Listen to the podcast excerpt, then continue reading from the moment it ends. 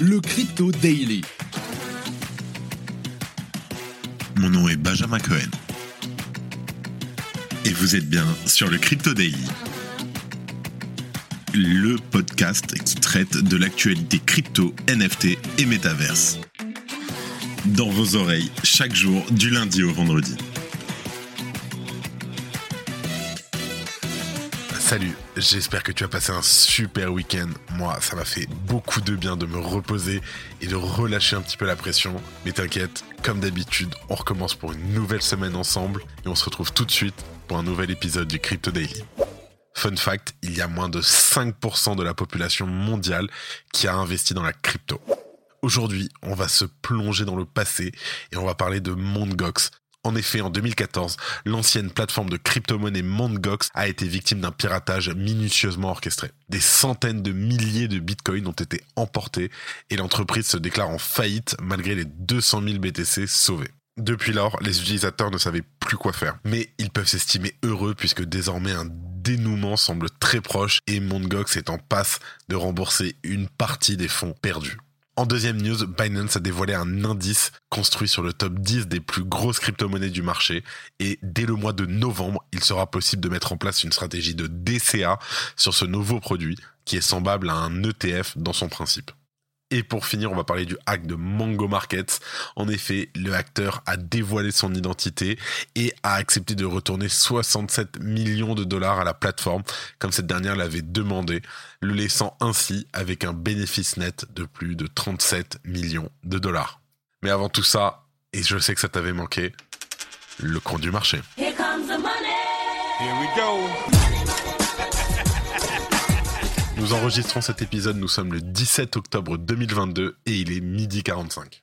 Nous avons, comme d'habitude, une journée morose, on s'ennuie, il y a des augmentations de 1%, de moins 1%, enfin bref, on est dans un range, tiens le coup, faut en profiter sûrement pour accumuler et c'est parti. Donc nous avons un global crypto market à moins 1% sur les 24 dernières heures à 906 milliards de dollars.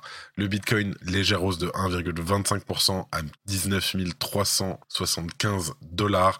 Un Ethereum en hausse de 3%, c'est sympathique, à 1319 dollars, en hausse de 0,5% sur 7 jours et toujours en baisse de 8% sur le mois. Le BNB qui n'a pas bougé à 272 dollars. Le XRP en légère baisse de 2,25% et de 9% sur la semaine qui s'échange à 0,47 centimes, le Cardano à 0,37 centimes, le Solana à 30 dollars et notre coin favori, le Dogecoin à 0,06 dollars, en hausse de 1%. Allez, c'est pas tout, on passe aux news. Alors, les anciens clients de la plateforme d'échange MondGox peuvent enfin pousser un ouf de soulagement après 8 ans d'incertitude.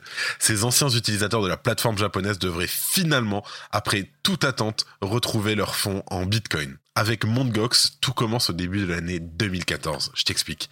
Après avoir subi un piratage d'envergure, la plateforme d'échange perd plusieurs centaines de milliers de bitcoins. N'ayant plus de solution pour compenser cet énorme manque, la société fait faillite et ferme ses portes sans pour autant se prononcer sur les actifs de ses clients. Les investisseurs dénoncent une fuite étant une action en justice et les liquidateurs judiciaires japonais prennent en charge le dossier. Certes, le processus a été long, laissant d'ailleurs les clients dans une attente interminable, mais après l'annonce de l'arrestation et de l'extradition du hacker de Mondgox, un sentiment de soulagement ressort de cette histoire. Le nombre exact de bitcoins qui seront redistribués n'ont pas encore été dévoilés. Toutefois, on peut estimer un chiffre entre 140 000 et 180 000 BTC. Ces bitcoins sont évalués entre 2,7 et 3,5 milliards de dollars, ce qui, bien entendu, tu l'as deviné, a provoqué un sentiment de doute chez de nombreux investisseurs quant à un potentiel impact sur le marché cryptographique. Bah oui, imagine tous ces gens qui ont perdu leur bitcoin il y a 8 ans. Bitcoin n'était pas du tout à 20 000 dollars, hein. on était bien plus bas. Qu'est-ce qu'ils vont faire une fois qu'ils vont récupérer tous ces bitcoins? Probablement, ils vont en revendre une partie. Probablement. Et bien entendu, qu'est-ce qui va se passer? Ben, Le marché, il va baisser. Il y a un super trade de OX Leroux à ce sujet. Je te le mets en description.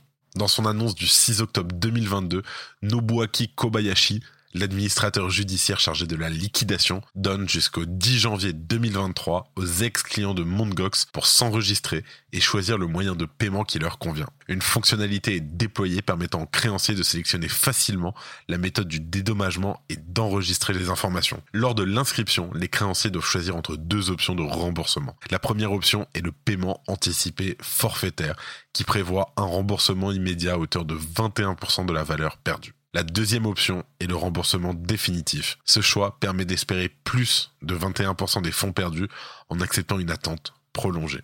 Personnellement, je pense que j'aurais pris la première option. Si tu aimes le daily, sache qu'une note et un commentaire nous aident énormément. Aussi, si tu ne veux rien rater de l'actualité, abonne-toi.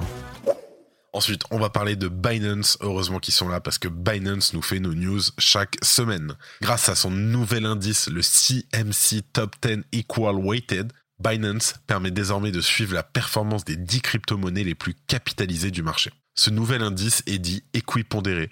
Cela signifie que chacun des actifs qui le composent occupe la même importance dans le prix global.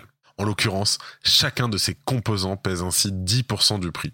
Lors de l'enregistrement de ce podcast, le CMC Top 10 vaut environ 1000 dollars et regroupe les crypto-monnaies suivantes. Le Bitcoin, l'Ether, le BNB, le XRP, le Cardano, le Solana, le Matic, le DOT, le Tron et le AVAX. Je sais, il est où notre coin favori, le Dogecoin? Je t'explique. La constitution de ce tracker est amenée à évoluer en même temps que le marché, et celui-ci requiert quelques conditions pour pouvoir en faire partie. De ce fait, les stablecoins adossés ou non à une monnaie fiat, ainsi que les meme coins, comme le Dodge et le Shiba, ne sont pas éligibles. De plus, un actif devra être listé depuis au moins 30 jours sur Binance et CoinMarketCap. D'une certaine manière, l'indice CMC Top 10 reprend le principe d'un Exchange Traded Fund, un ETF, bien qu'il soit différent dans sa construction technique et légale. Sa composition sera rééquilibrée le dernier lundi de chaque mois. Par ailleurs, sa date de cotation commence au 22 septembre et son prix est mis à jour toutes les minutes. Alors qu'est-ce qu'un ETF Un ETF, un Exchange Traded Fund, est un fonds coté en bourse. À première vue, il s'agit donc d'un fonds d'investissement comme un autre, sauf qu'il est coté en bourse. Tu peux ainsi l'acheter ou le vendre instantanément pendant les heures d'ouverture de la bourse, comme d'ailleurs avec une action. Mais ce n'est pas la seule différence qui existe entre un ETF et un fonds d'investissement traditionnel. En effet, un ETF est un fonds indiciel, c'est-à-dire qu'il se contente de répliquer un indice boursier. Ainsi, un ETF 440 investit dans les 40 entreprises de l'indice français. Un ETF S&P 500 investit, lui, tu l'as compris, dans les 500 entreprises de l'indice américain. Dès le mois de novembre, Binance permettra d'investir en direct sur cet indice grâce à son produit AutoInvest. Écoute-moi bien parce que c'est ultra intéressant. Ce dernier permet de mettre en place une stratégie d'investissement basée sur le dollar cost averaging, le DCA, directement sur Binance. Il est ainsi possible d'acheter des crypto-monnaies à intervalles programmés avec les stablecoins BUSD ou USDT présents sur son compte. Alors, qu'est-ce que le DCA ou le dollar cost average? C'est en fait c'est une stratégie d'investissement qui consiste à acheter une crypto-monnaie ou une action pour la même somme à des intervalles réguliers et programmés à l'avance. Le but de ces achats périodiques à somme identique est de réduire le risque pris sans se fier au cours de la devise. Par exemple, moi ce que je fais toutes les semaines, c'est que tous les dimanches soirs à 22h, peu importe que le Bitcoin soit sur une hausse de 20% ou sur une perte de 20%, j'achète toujours le même montant, peu importe ce qu'il se passe. Et ainsi, ça me permet, sur le très long terme, de lisser ma moyenne. Exemple, quand Bitcoin est en hausse, on est en plein pump, super, j'ai gagné de l'argent. Et en bien market, comme maintenant, ça me permet d'acheter du Bitcoin moins cher. Donc ce produit de Binance couplé à ce nouvel indice peut donc constituer un véhicule d'investissement pertinent pour une personne souhaitant diversifier son portefeuille de façon simple et automatique. Et je répète, hein, c'est de manière simple et automatique. En outre, Binance ne prévoit pas de s'arrêter là et a d'ores et déjà annoncé que de nouveaux indices arriveraient dès 2023 sans en spécifier les compositions pour l'instant. J'imagine que l'on peut s'attendre à des indices DeFi, gaming, euh, Layer One, etc. En plus d'AutoInvest, cet indice et ceux à venir doivent être intégrés à d'autres produits de l'exchange, bien que Binance n'ait pas encore précisé lequel. De cette façon, la plateforme poursuit sa politique visant à proposer une diversité de solutions permettant à tout à chacun d'investir dans les crypto-monnaies de manière simple et accessible.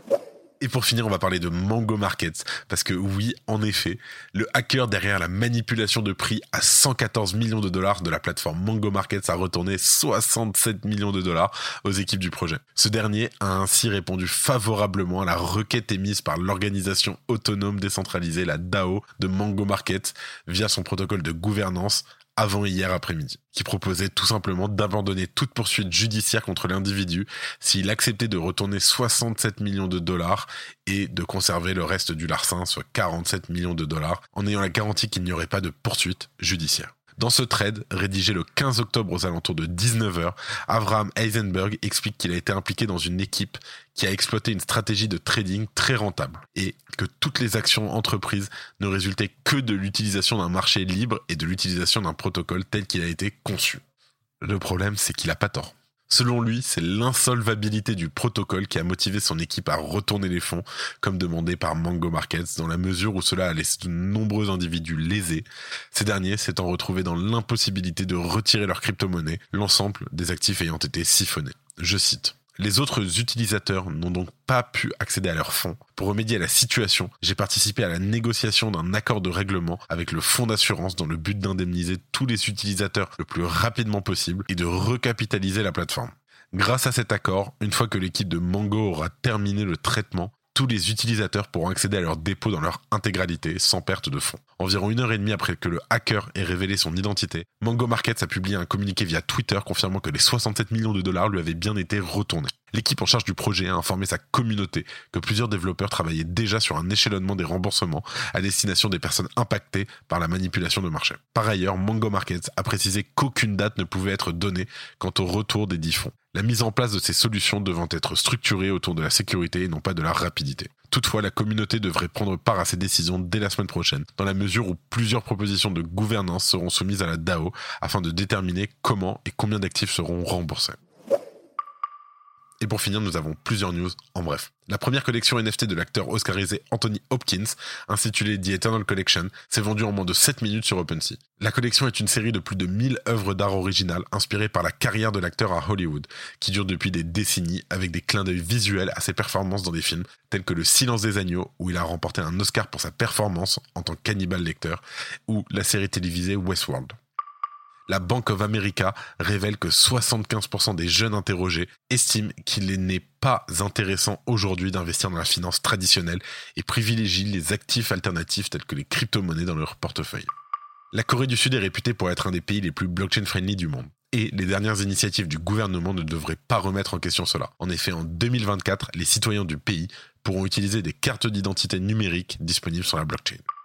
Le développeur de jeux vidéo Konami Digital Entertainment, qui fait notamment les jeux Splinter Cell et PES, souhaite s'élargir au marché des cryptos. Le géant japonais veut s'ouvrir au trading des NFT et aussi à d'autres produits du Web3 dans les jeux. Pour les responsables de cette société, cette innovation permet à coup sûr de rendre uniques les moments de divertissement. Pourtant, il existe d'autres géants du domaine des jeux vidéo qui ont déjà franchi le pas sans grand succès. Dans une étude publiée cette semaine, la Banque du Canada montre le comportement des investisseurs canadiens vis-à-vis de Bitcoin. Ainsi, et attache-toi bien, 89% des citoyens du pays en auraient déjà entendu parler, tandis que 13%, j'ai bien dit 13%, posséderaient du Bitcoin dans leur portefeuille. C'est tout pour aujourd'hui. Passe une très bonne semaine et moi je te dis à demain. C'était Benjamin pour le Crypto Daily. Merci et à très vite.